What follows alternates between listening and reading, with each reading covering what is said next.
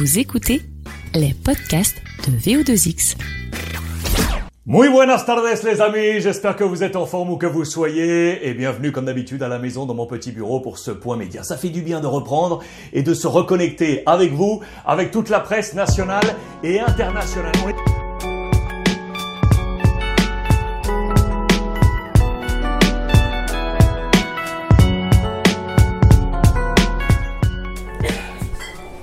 Donc pour, cette, pour ce nouvel épisode de, de parcours, j'ai euh, le plaisir, l'immense plaisir même, je dirais, de recevoir euh, celui qui roule les airs lorsqu'il dit Real Madrid euh, comme personne. Vous connaissez évidemment sa voix, vous avez probablement vibré lors des soirées Ligue des Champions, lors des soirées de championnat étranger, et aujourd'hui donc sur Free Ligue 1 avec l'émission qui porte son nom. C'est Alexandre Ruiz. Salut Alexandre. Salut, quel plaisir. C'est un vrai plaisir, je peux t'assurer que c'est un vrai plaisir. On va se tutoyer hein, parce qu'on a euh, du coup en ADN commun euh, euh, cette cité euh, fabuleuse. Bah, bien où- sûr, on va en parler. Où j'aurais passé deux années qui m'ont marqué à vie et du coup c'est un réel plaisir de partager ce moment ici. Et oui, parce que alors pour ceux qui nous écoutent, on enregistre ce- la première partie de ce podcast donc ici à, à Toulouse, jour de TFC PSG. Et il faut savoir, pour ceux qui ne le connaissent pas, euh, que tu as un, lien avec euh, la Ville Rose, puisque euh, c'est un, de nos points communs, on est passé par la même école. Exactement. L'école journaliste de Toulouse, le JT.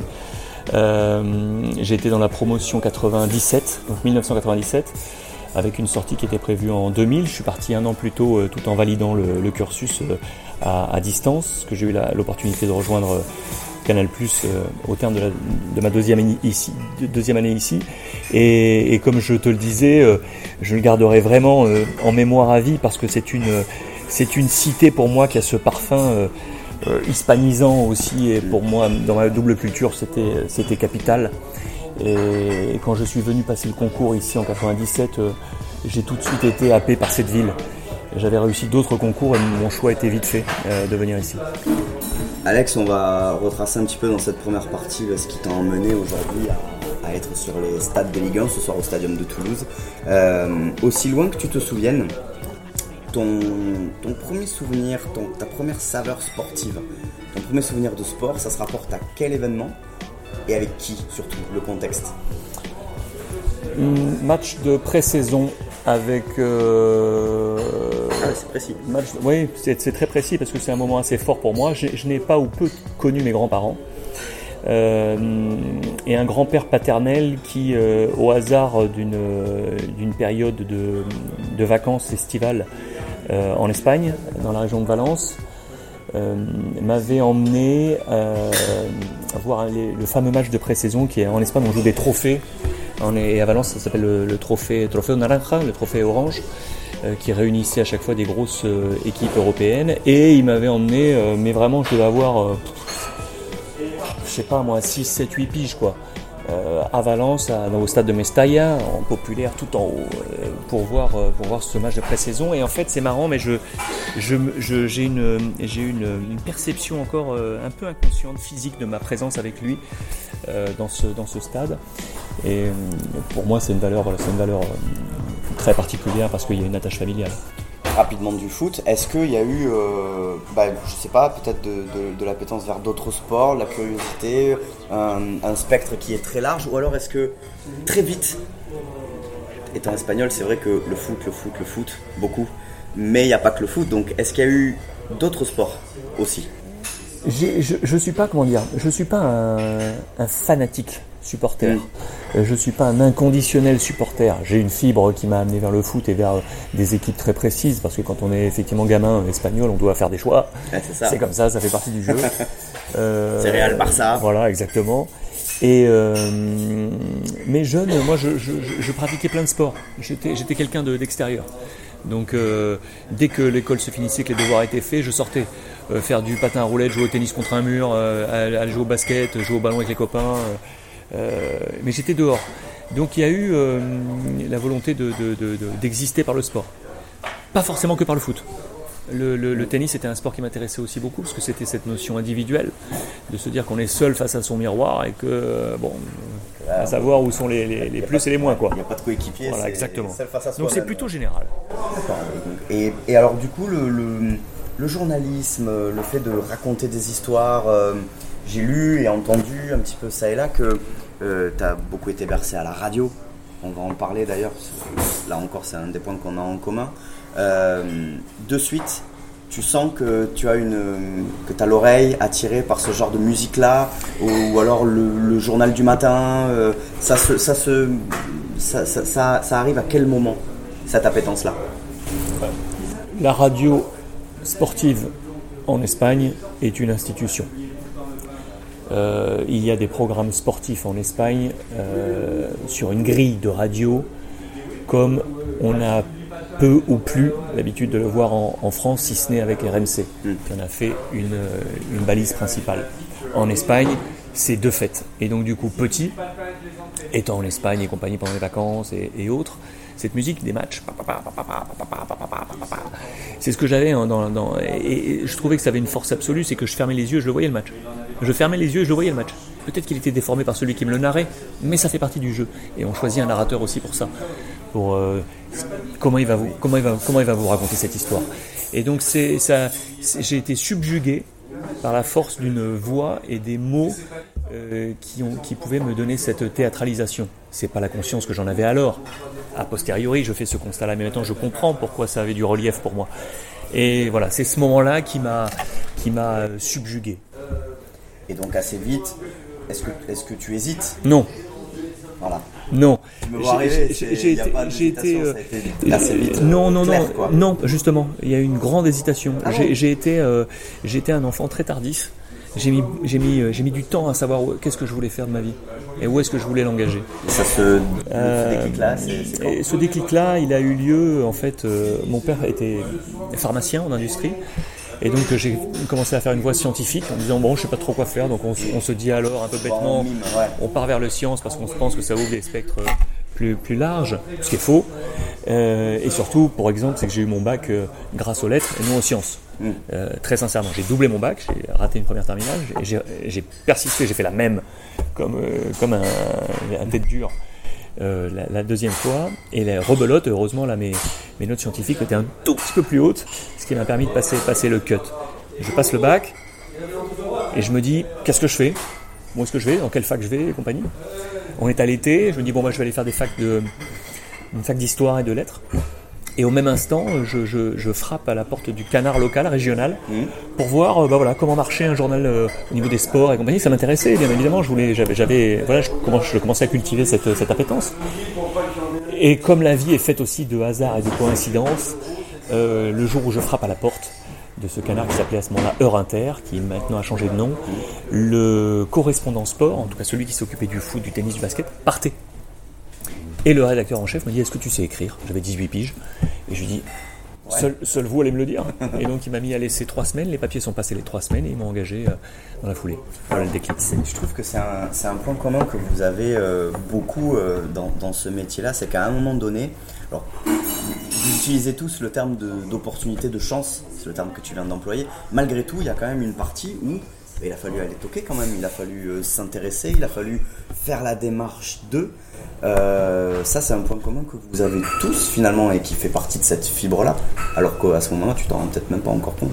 Non, c'est sûr que je me rends pas compte. Euh, j'étais, j'y suis allé euh, pour aller faire un, stage, voir comment ça se passe. Est-ce que je peux accompagner un journaliste pour voir comment ça, tourne et, puis voilà, bim. Et ce qui était prodigieux à ce moment-là, c'est que on était en presse écrite. Euh, il fallait faire aussi des photos, donc euh, je trouvais ça génial. Mon père m'avait offert un vieil appareil photo à lui. Il y avait pareil une, un peu de filiation via cet appareil photo.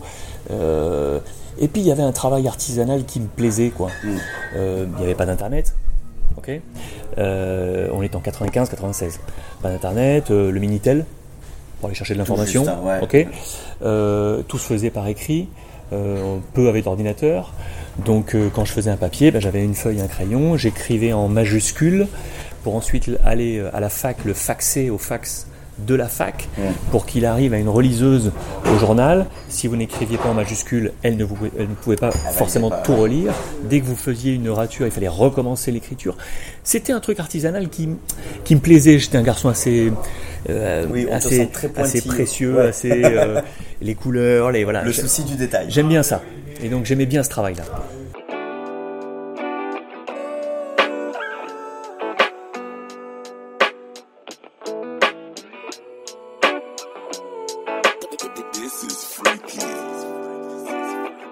Et donc ensuite, première expérience, donc presse écrite. Il y a eu de l'AFP aussi. euh, Alors je fais, je fais, ce, je, je suis à donc à Heure Inter dans le même temps que je fais ma fac à Caen, d'accord Avant l'école. Avant l'école. Quand je termine cette fac, je passe mes concours d'école, ok Je réussis des concours à Paris et à Toulouse. Je choisis Toulouse et vous l'aurez compris, j'en ai déjà parlé. Il y a d'autres notions qui m'ont fait porter ce choix. Euh, je choisis Toulouse et en fait, en- Climat déjà. oui, mais il y, a- il y a autre chose en- vraiment de, de- encore plus fort pour moi dans cette idée, c'était que euh, je sentais, je sentais dans cette, dans cette école qu'on n'était pas des moutons. Mm. On était des petites promos. Euh, on était 27 dans notre promo. Il n'y avait pas d'autres premières, premières années. Et donc euh, la direction nous connaissait par cœur. Et c'est, ils, connaissaient l'individu euh, et ce vers quoi il pouvait tendre. Et c'est d'ailleurs comme ça que l'opportunité de l'AFP m'a été euh, proposée. Parce que dans notre première année, on avait un prof d'écriture qui était Gilles Ramel, qui était le patron de l'AFP Midi-Pyrénées, qui venait de nous, donner des, cours- d'écriture. Et en fait, le correspondant sport Midi-Pyrénées changeait de zone. Il cherchait un correspondant, donnant des cours à l'EJT, École journaliste de Toulouse. Il a fait passer une sorte de mini-concours Mm. d'écriture d'agence. J'ai pu euh, satisfaire à ce concours et du coup euh, me voilà encarté agence France Presse lors de ma première année d'école pour couvrir le TEF, les Spacers, euh, euh, tout- voilà, tout, tout le, tous les sports euh, Midi-Pyrénées. Tu, tu l'as dit tout à l'heure, euh, ce souci du détail là, euh, arriver à l'école de journalisme où là ça devient très concret, tu Mhm. sais que c'est vers ce métier-là que tu, que tu vas te diriger à ce moment-là. Du coup, t'es quel étudiant? Est-ce que t'es l'étudiant justement très pointilleux, souci du détail, extrêmement bosseur, conscient que c'est maintenant que ça se joue aussi? Ou alors est-ce que t'étais un étudiant euh, Cool. Cool parce que Place Saint-Pierre, tout ça Ben, parce que j'ai choisi aussi de, de- dans l'élément aussi de départ de la Normandie pour rejoindre Toulouse, il y avait aussi une volonté d'émancipation, couper Mm. un peu le cordon, euh, euh, se mettre en difficulté, sortir de la zone de confort euh, et, et venir euh, s'accomplir un peu. Donc, euh, mais j'ai pris à bras le corps ce- cette position ici à l'école. Euh, on, a, on a remonté l'équipe de foot qui avait été euh, qui avait été laissée. On a remonté un journal école. Euh, et et on, on avait, on était deux trois à avoir des positions lead Mm. là pour monter euh, tout ça. Et on avait un bon groupe. Et pour l'anecdote, moi j'habitais à, à 100 mètres de l'école. Et donc, euh, mon appart était devenu un peu un bastion, euh, autant dans le professionnel que dans l'extra-pro, euh, puisque c'était un peu la, la base de, où on se retrouvait, où des copains dormaient à la maison quand on, on rentrait Ouais. pour pouvoir aller à le JT le lendemain. Il y avait, il y avait une énergie globale. C'est marrant ce que tu me dis parce qu'on retrouve déjà à ce moment-là, on est à quoi T'as 20, 21 Ouais, piche. On retrouve déjà cet, esprit euh, un peu chef de bande, chef de groupe que, que tu as gardé finalement euh, avec euh, tous les projets que tu as pu Après, avoir après. euh, On retrouve déjà ce côté un petit peu leader. Bah, Est-ce que- est-ce que c'est en soi ça Voilà, j'ai toujours été délégué dans toutes mes classes. Voilà. Euh, J'étais capitaine dans les équipes de foot. Allez, Mais, je- mais c'est pas une question de. C'est ce que j'évoque souvent à, à- à- à mes équipes. euh, c'est que un train, il est uni. C'est-à-dire que euh, c'est pas une position au-dessus des autres. Pas du tout. Non. Il faut dans un train, il faut une locomotive. Il faut un second wagon, comme il faut le dernier, qui va donner la vitesse de propulsion euh, de masse à la- à l'avancée de la locomotive. Et on a chacun une place. Et euh, il- faut, il faut avoir la, la, la justesse de se dire quelle est la mienne dans ce train? Moi, j'aime solide. Et, et, mais j'aime solide, mais je sais que je suis pas capable d'être second wagon. Non pas, non pas que c'est sous moi. C'est que la Oui, turbine, la mettre démarche, du charbon tous ouais. les jours et compagnie. Ça, c'est, c'est aussi quelque chose de très, très, de très, très lourd. Et ça, est-ce que tu en as conscience Et du coup, est-ce que tu travailles déjà à cette période-là ce qu'on appelle aujourd'hui, euh, pour euh, qui est ton terme générique, le leadership? Oui, parce que je pense que euh, c'est, je, je, je, je crois, et non- et pareil, c'est aucune prétention dans ce discours-là, je crois qu'on l'a ou on l'a pas, euh, le leadership. Et qu'après ça se façonne. Et je pense que le parallèle qui peut être fait avec euh, des capitaines dans des équipes de football professionnel, euh, bon nombre de joueurs se sont vus confier le brassard pour in fine ne pas le garder. De même, où le coach comprend que c'est pas lui le bon lead. Euh, J'ai de très bons copains euh, footeux aujourd'hui dans le, dans le milieu professionnel qui ont eu ce brassard et qui d'eux-mêmes se sont dit je peux pas être ce, ce poste-là. Ça nous appartient. Je, je, serais, je serais malhonnête de dire que je n'aime pas ça. J'aime ça. L'école se passe, ça se passe bien du coup avec Hmm. cette expérience à l'AFP, etc. Une fois que tu en sors, qu'est-ce qui se passe? Donc l'école, je- j'y rentre en 97, Ouais. donc je dois, le- je dois la terminer en 2000. Ok. Euh, Mais voilà, il y a un mais. voilà. Il y a deux événements forts. En 98, Coupe du Monde, ici en France. Toulouse est un site officiel. On fait partie, euh, logiquement, le, le- le comité d'organisation français, le CFO, euh, vient euh, puiser au sein de l'école, propose à l'école d'avoir des journalistes au sein du CFO à Toulouse, dans le site média, pour avoir des traducteurs et des gens qui éditent des papiers pour l'agence officielle Coupe du Monde. Je suis bilingue de, ma, de par ma double nationalité, donc j'ai pu moi jouir de cette position euh, trad et compagnie dans, les, dans la zone mixte ici à, à Toulouse. Euh, j'ai eu la chance du coup de faire des interviews déjà pour moi absolument euh, fantastiques avec du Mijatovic, du Sedorf, du- des choses incroyables en espagnol. Pays-Bas qui étaient venus Exactement. ici.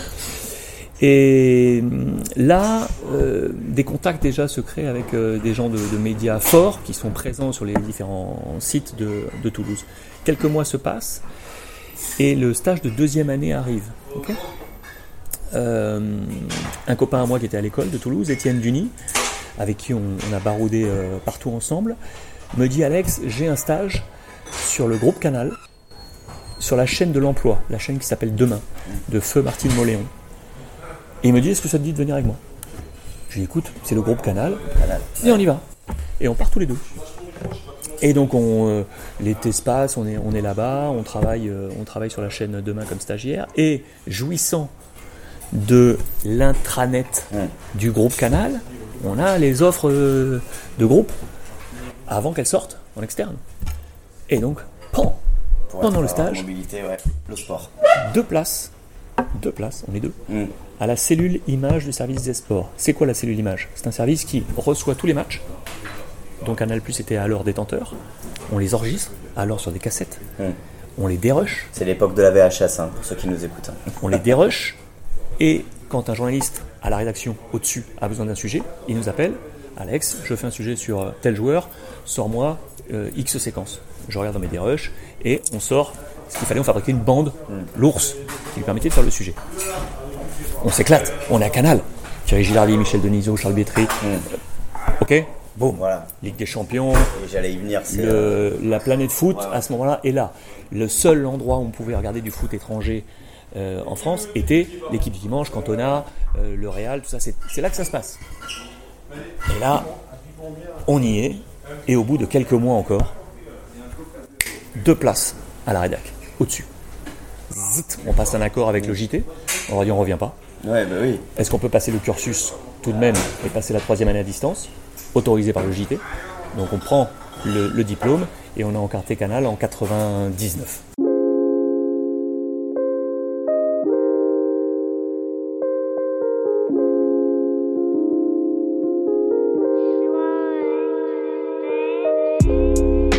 Arrivé à Canal, évidemment, tu l'as dit, époque euh, dorée, époque où- des- moi, c'est celle que j'appelle l'époque des mentors quand je parle euh, aux, aux journalistes de, de ta génération qui sont passés par, euh, par Canal. C'est l'époque des mentors, c'est les Thierry Gilardi, tu l'as dit, les Michel Denisot.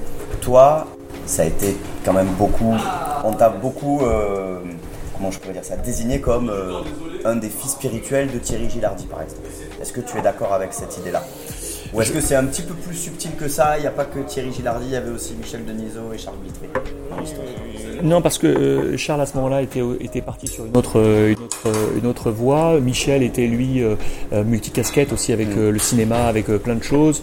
Le- le- L'exécutif aussi. et Ouais. actif à ce moment-là en day day, c'était Thierry. Euh, moi, je m'inscrivais plutôt dans cette veine. Thierry était un latin d'une précision et d'un travail méticuleux hors pair, une façon de rendre un travail de façon populaire. C'est un sens noble pour moi, qui euh, est excellent, le terme d'excellence. Et j'y retrouvais pour moi des, parfums de ce que j'aimais euh, espagnol. Donc je me suis inscrit dans cette veine-là. Et quand euh, j'ai eu la chance notamment d'être adoubé pour une première soirée de Ligue des Champions, euh, où à l'époque euh, la scénographie était toute simple, vous aviez un- une triangulaire au milieu d'un plateau et vous, étiez nous, il y avait des pupitres, et on était chacun derrière un pupitre à s'occuper d'un des matchs. J'ai eu la chance de faire une première soirée Ligue des Champions avec un, un petit match, mais du coup, peu importe le match, on faisait partie des 7. Je me disais, attends, tu fais partie des 7 mecs? Là qui assis à cette. euh, Et à la table devant moi, il y avait Thierry Jardier et Michel Platini. Ouais. Et donc vous êtes appelé, il y a une démarche physique. Vous levez, vous allez un- vous asseoir avec eux à une table. Vous n'êtes plus que trois.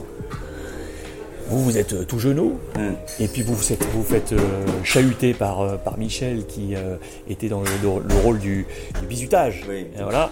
Et, puis, et, puis, et puis Thierry qui, qui vous protège. Et puis ben, moi j'ai travaillé sous cette, sous cette aile, sous cette aile-là, et sous ce parfum-là.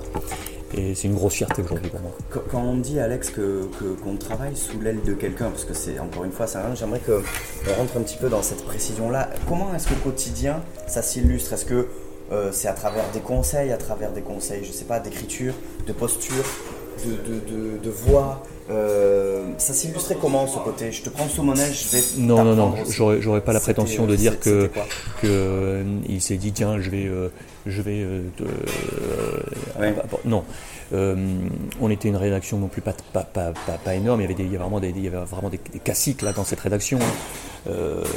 Euh, Denis Balbire, Grégoire Margoton, euh, Philippe Genin, Hervé Matou euh, étaient les, têtes fortes de cette, de cette rédac avec Nathalie Yanetta et donc avec, avec, avec Thierry en, chef de bande. J'ai- retrouvé une nouvelle fois dans ce côté latin une, idée de mimétisme. Je suis quelqu'un qui parle avec les mains, j'ai une voix avec une tessiture assez ample qui me permet d'aller travailler beaucoup de choses différentes. Je trouvais que Thierry avait ça aussi, Mm. et c'était ce rendu, moi, qui m'émerveillait. C'est-à-dire que je sentais une passion. Je ne suis pas quelqu'un de, de commentaires ou d'émissions euh, très.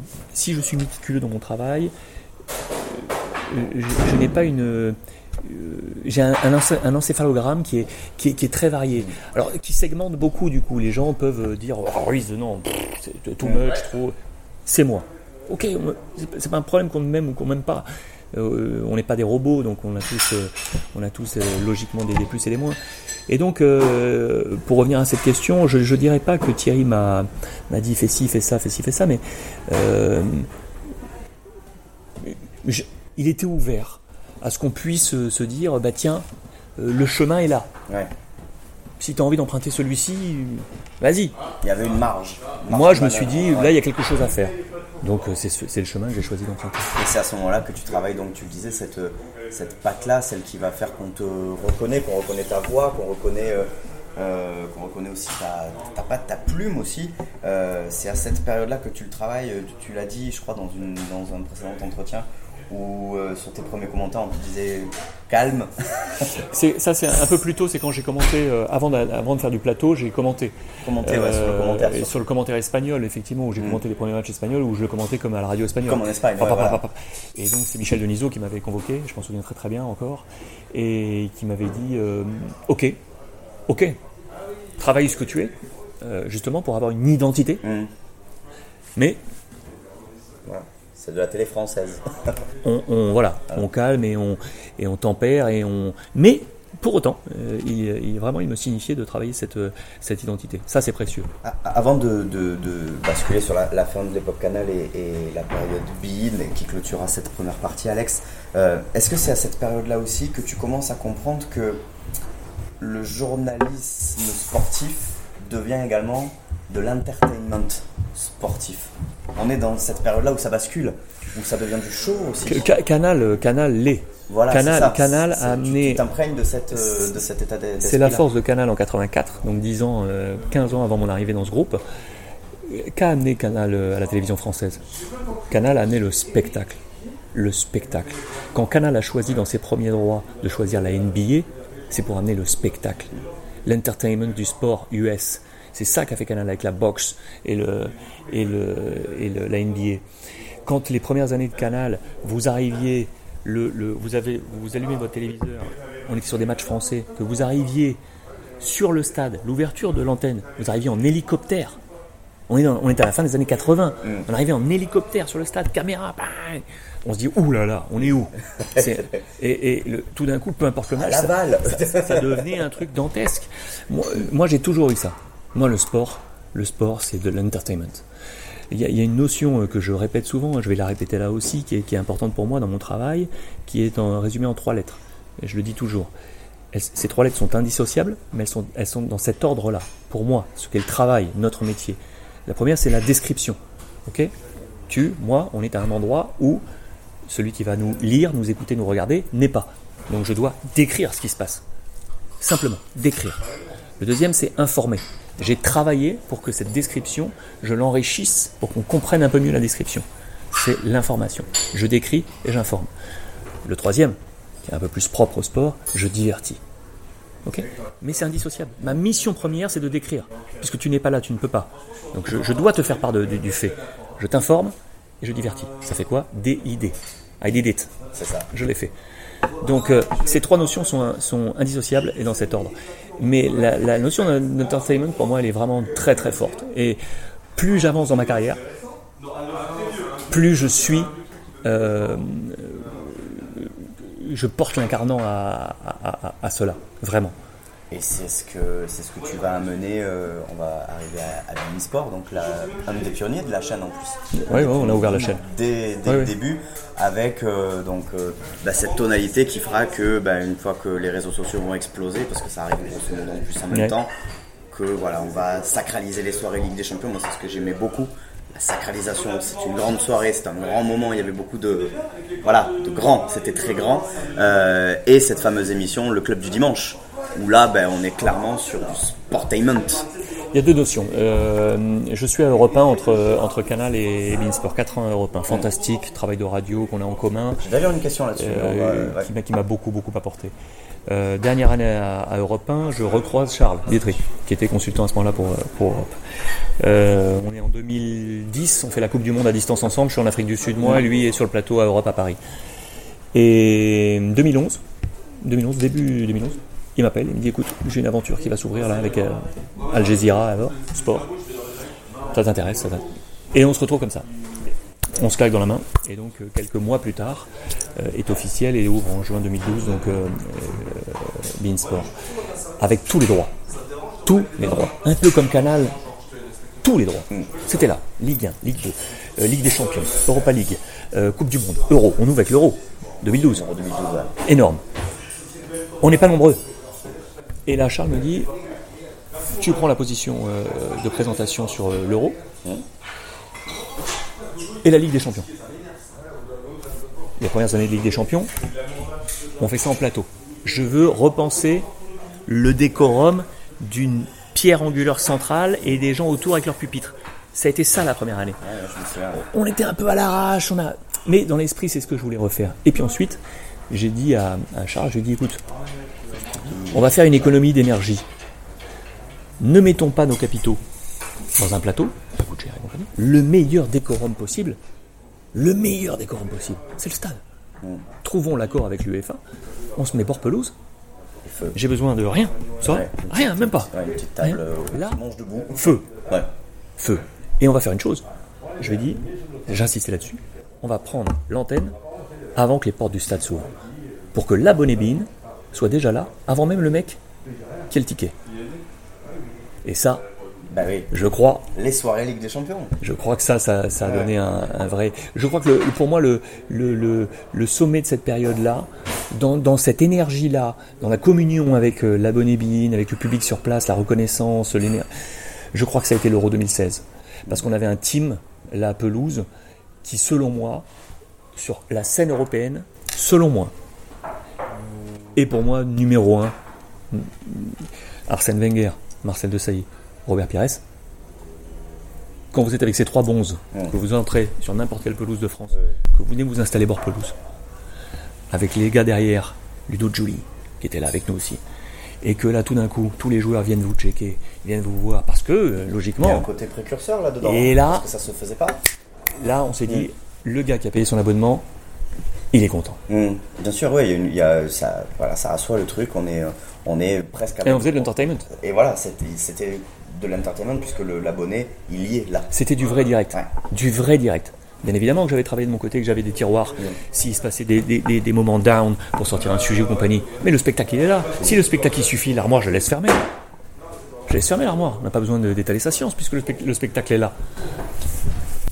Il y a ce côté précurseur sur lequel on reviendra dans la deuxième partie quand on parlera du Ruiz Club, mais euh, euh, c'est ça que tu retiens là euh, quelques mois euh, après, euh, après notre partie, c'est ce, c'est ce côté voilà, au plus près de l'action et emmener l'abonné Oui. là où il n'a aucune chance d'aller ailleurs, voire même avant même, tu disais, celui qui a, qui a son ticket avec le recul, c'est ça que tu gardes, c'est cet état d'esprit-là Moi, je suis un petit garçon qui a écouté la radio, qui était sur l'épaule du, du narrateur. Ma volonté, c'était de me dire, je suis devant la télé. Le petit gamin qui est euh, chez lui, en train de regarder son abonnement avec euh, sa mère, son père, son grand-père, il est sur mon épaule et je lui dis, viens bonhomme. On va là où tu peux pas aller. Grâce à Robert Pires, grâce à Ludo Giuli, on va rentrer dans le vestiaire de l'UFA, un truc inédit. Et on rentre et on va voir ce qui se passe. Et je me suis dit, bon, si j'apporte une joie et une, notion à. euh, c'est de l'entertainment. Et je me revoyais, moi, gamin, à fermer les ça. yeux et écouter ce narrateur radio et me dire Waouh c'est la passion. On reste sur quelque chose de, de passionné. J'ai une dernière question pour toi, euh, Alex, dans cette première partie-là. Euh, tu as parlé de la radio, je voulais y venir, je voulais juste faire une petite parenthèse dessus pour avoir ton avis. On, on- on dit souvent sur les mecs de radio qu'un mec de radio qui arrive en télé, il va, il va être comme un poisson dans l'eau. Puisqu'il a, une, une- il a l'école de cette rigueur-là. Euh, voilà, il a la rigueur de la radio qui peut amener à la télé, cette capacité d'adaptation, la gestion du direct, etc. On parle moins souvent de l'inverse, finalement. Mm.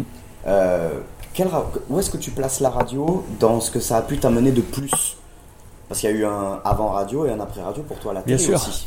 Je suis à Canal donc euh, en 2000. euh, J'ai un grave accident de la route en 2005. Mm. En 2006, Alexandre Bompard, alors directeur des sports, me confie jour de foot. Euh, je n'y croyais pas parce que je me disais euh, que euh, j'avais subi un tel choc et que j'étais tellement, je pouvais pas penser que le directeur des sports puisse me confier ça. Je me suis dit s'il me fait confiance, il doit penser qu'il y a quelque chose. Donc j'ai pas à me cacher. Va chercher va chercher cette chose. Donc je fais deux saisons. J'avais vraiment envie d'ouvrir un cycle et Alexandre s'en va. Devient patron d'Europe 1.